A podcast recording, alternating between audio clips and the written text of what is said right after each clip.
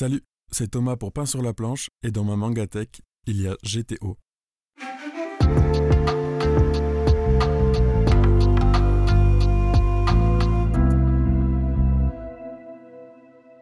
Bonjour et bienvenue dans ce deuxième épisode de Mangatech. Pour ce deuxième épisode, on se donne rendez-vous sur les bancs de l'école car Thomas, notre invité du jour, vient nous parler du fameux professeur, le Great Teacher Onizuka.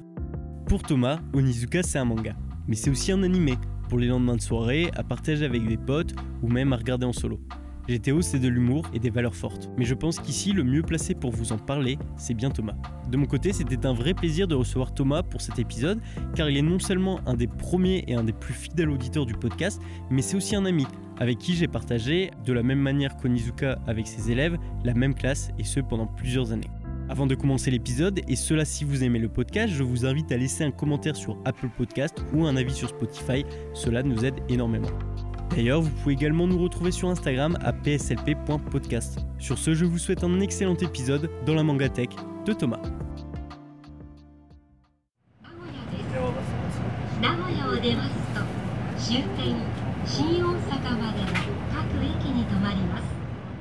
On est au Japon, à Tokyo, dans la station de Kishijoji.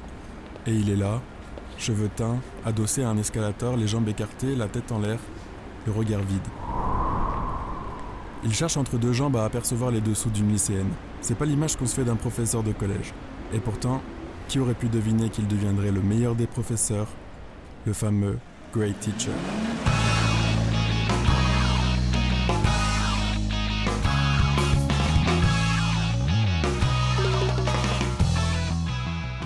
Éternel glandeur et loser, il ne sait pas encore. Mais c'est bien dans un collège que cet ancien cancre trouvera un sens à sa vie. Ce garçon célibataire de 22 ans, libre comme l'air et encore puceau, ne voit qu'une seule solution pour se libérer de ce fardeau, devenir professeur. Alors oui, les motivations sont douteuses, mais emprunt à une détermination sans précédent, il décroche son premier entretien. Il est alors en route, dans le métro, et hop, première embrouille. Il intercepte un vieux pervers, ni une ni deux, Onizuka impose sa justice. Coup du sort, en arrivant au collège, il comprend que ce vieux pervers est celui qui impose les lois. Il est le vice-directeur du collège, première rencontre maladroite certes, mais surtout le début d'un magnifique running gag. Qu'est-ce qui vous arrive? Votre entretien ne s'est pas bien passé? Ça se voit à ce point-là. Je ne suis qu'un déchet, un rebut de la société qui ne pourra jamais devenir enseignant. Malgré tout, notre great teacher sera accepté, et c'est ici que tout commence pour cet ancien motard. En arrivant à l'école, Ekichi est accueilli par des élèves turbulents, et même la pire classe de tout le collège, la troisième 4. Il est rapidement confronté à un élève en particulier, un garçon nommé Yoshikawa, qui est victime de harcèlement par ses camarades de classe. Ekichi décide alors de le prendre sous son aile et de le protéger contre les intimidateurs. Enfant délaissé par ses parents, surdouée incomprise ou tout simplement élève mal dans sa peau, pour lui, ça ne fait aucune différence. Car GTO, c'est d'abord l'histoire d'un gentil crédule bataillant à l'encontre des mœurs et d'une société japonaise très studieuse. Et pourtant, c'est avec ses méthodes frôlant les limites de la légalité qu'il va réussir ce tour de magie de transformer les peines et les pleurs en rire et en joie. Au final, GTO, c'est une série émouvante, inspirante, qui montre que même les personnes les plus improbables peuvent avoir un impact profond sur les vies des autres. Devenue une fille rayonnante, tu sais, Kanzaki. Dire qu'on ne te voyait jamais sourire. T'avais le masque en permanence, tu n'affichais jamais tes sentiments. Il est tout de même incroyable ce mec-là, Onizuka. Il est bête à manger du foin, un peu simplet de la touffe et obsédé total. Comment a-t-on pu accepter cette espèce de débris social dans l'enseignement? Ouais, c'est assez bizarre. Dire qu'il y a peu de temps je détestais littéralement et viscéralement l'école Je suis présente tous les jours pour suivre les cours. et tout ça, ben c'est bête à dire, mais je lui dois. Je pense qu'on a tous un manga avec lequel on a une histoire particulière, et moi si j'ai décidé de vous parler de GTO, c'est parce que c'est le mien. Déjà, la première fois que j'ai entendu parler d'Onizuka, faut que je sois honnête, c'est dans une musique de PNL. Je suis l'aîné de ma famille et j'ai pas vraiment grandi avec des références de culture manga ou animé. Si bien que GTO, ça a été le premier. Il m'avait été conseillé et vas-y, t'as 21 ans, ça fait 10 ans que tu traînes avec tes potes, qui te parlent de rêves que t'as jamais. Je me suis dit qu'il fallait que je m'y mette. En plus, à l'époque, les épisodes étaient tous dispos sur YouTube, alors quoi de plus simple? Et puis au final, j'ai adoré l'univers, les personnages, l'histoire. Pour moi, GTO, ça a été ma porte d'entrée dans l'univers manga animé et c'est pour ça que j'ai une histoire particulière avec ce dernier. 51 ans, vice-principal de l'académie Holy Forest, où Ekichi Onizuka cherche à devenir professeur, fier propriétaire de sa magnifique Cresta, j'ai décidé de vous parler un peu plus longuement d'Hiroshi Ushiyamada.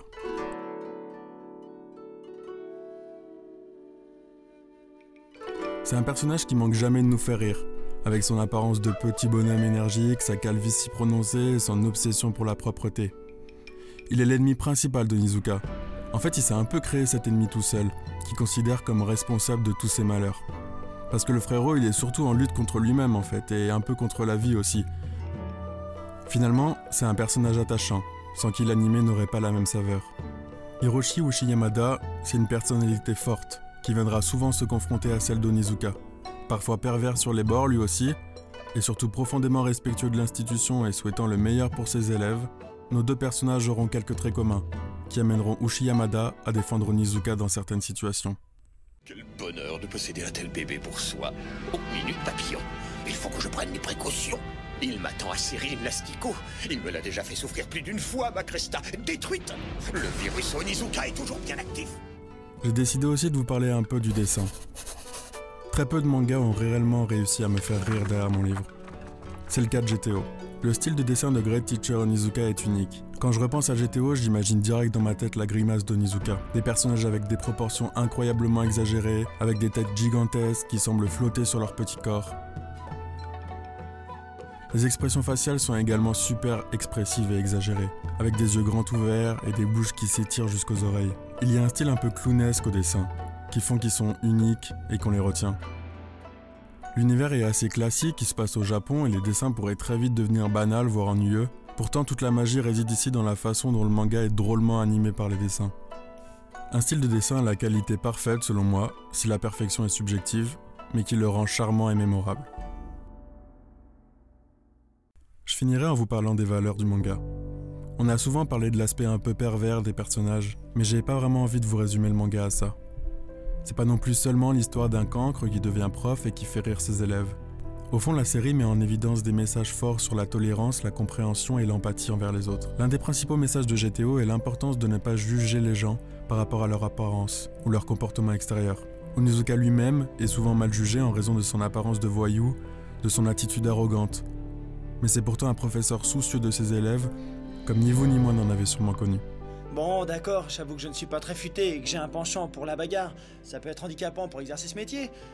Mais moi, au moins, je, ne réagirai pas comme ça avec mes élèves. Je ferai tout pour les encourager. Je ne les traiterai jamais de déchets. Il encourage ses élèves à être eux-mêmes, à ne pas avoir honte de leurs différences. L'importance de l'amitié et de la solidarité est aussi clé dans le manga.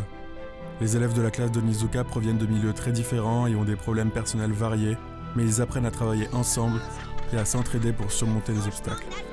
GTO met en avant l'importance de la persévérance et de la détermination.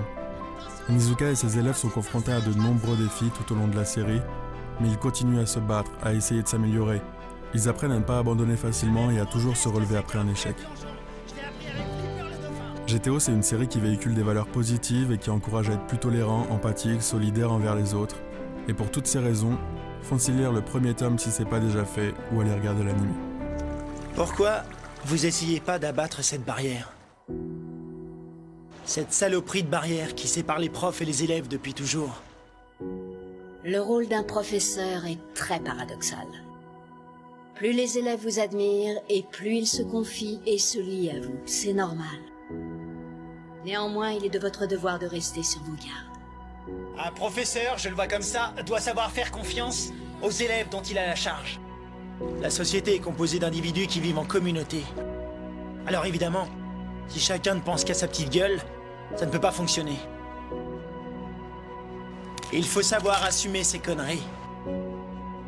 Je veux dire, quand on a fait des conneries, c'est normal de les payer, non? Quand on a un problème, on peut être certain que les profs sont aux abonnés absents. Faut pas y compter. Un prof n'est pas une machine, c'est un être humain et il peut faire des erreurs lui aussi. Il faut pas rester scotché, il faut savoir se libérer de son passé pour pouvoir avancer. Je peux comprendre que tu ne fasses plus confiance aux gens, mais du passé il faut faire table rase. Tu ne trouveras pas le bonheur dans cette voie-là. La vie est trop courte. Rigole, éclate-toi On n'est jeune qu'une fois Après, ça passe plus vite qu'on le voudrait, crois-moi. Et surtout, essaie d'ouvrir les yeux sur le monde autour de toi.